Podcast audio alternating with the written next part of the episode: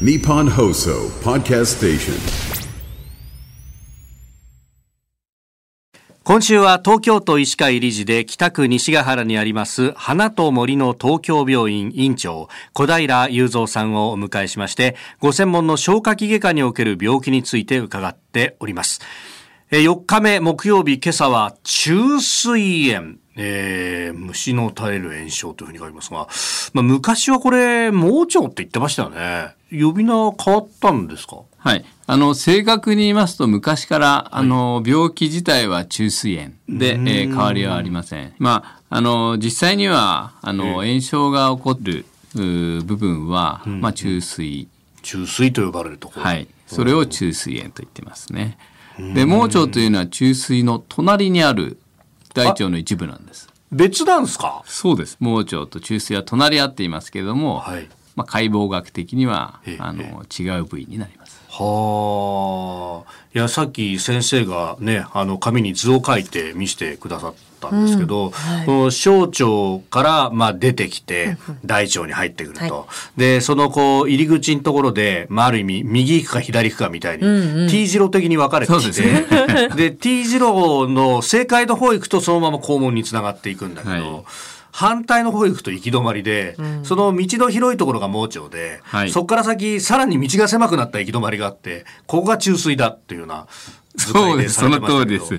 あの、うまくご説明されています。でも先生わざわざなんでそんな行き止まり作ったんですか？そうですね。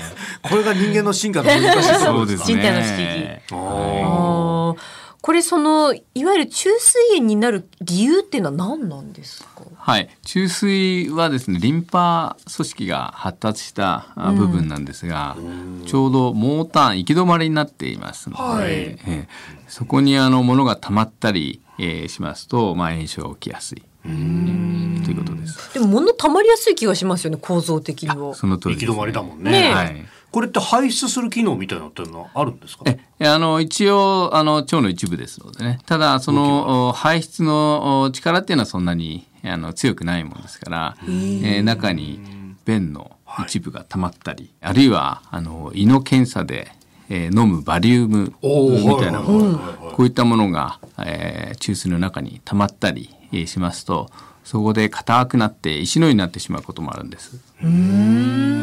そうなるとやっぱ痛みを伴うんですか？はい、そういう噴石えーと言いますけれども、えーそういうものがありますと炎症が、えー起きやすくまた治りにくい。ということが知られています。だから今週伺ってきたねあの胆石症に関してはやっぱり大人というかね、えーある程度年いってからっていうイメージがあるけど、確かにこの、まあ、昔でいう盲腸、あの子供でもなったんだとかね、そんなイメージありますよね。子供でもなるんだってなんかね。聞くよね。うん聞きますよね。盲腸って言うとものすごくお腹が痛くなるんだ痛くなるっよってていうイメージですね。そうですね。あの症状の出始めは、はい。胃のあたりが痛いんです。あそうなんですか。胃なんですへね、ーでだんだんだんだん右の下腹部に痛みが移動していくというのが典型的なあの症状の推移になります。これ治療はどうなっていきますか？治療は保存的治療というまあ以前より散らす散らすなんていう、ああ聞いたことありますね、えーえー抗生物質や絶食点滴なんかで治療していく方法。そしてもう一つは手術で注水を切除すると。こういう方法ですね。そうなんか取っちゃうっていうのもなんか聞いたことあったりして。別になくてもいいみたいなねね。えこと聞いたりしますけど。なくてもいいんですか、はい、注水切除しても事実上大きな問題は起こりません。そういう予防法とかあるんですか？予期しない時に起こるもんですから、あ。まあ日頃からあの便通をしっかりと整えて、そしてあの免疫の力がやはり関係していると思われますので、体力をうまく保持していただく、ねこういったあのことが必要だと思いますね。なるほど、えー花と森の東京病院院長小平雄三さんでした。先生明日もよろしくお願いします。よろしくお願いいたします。します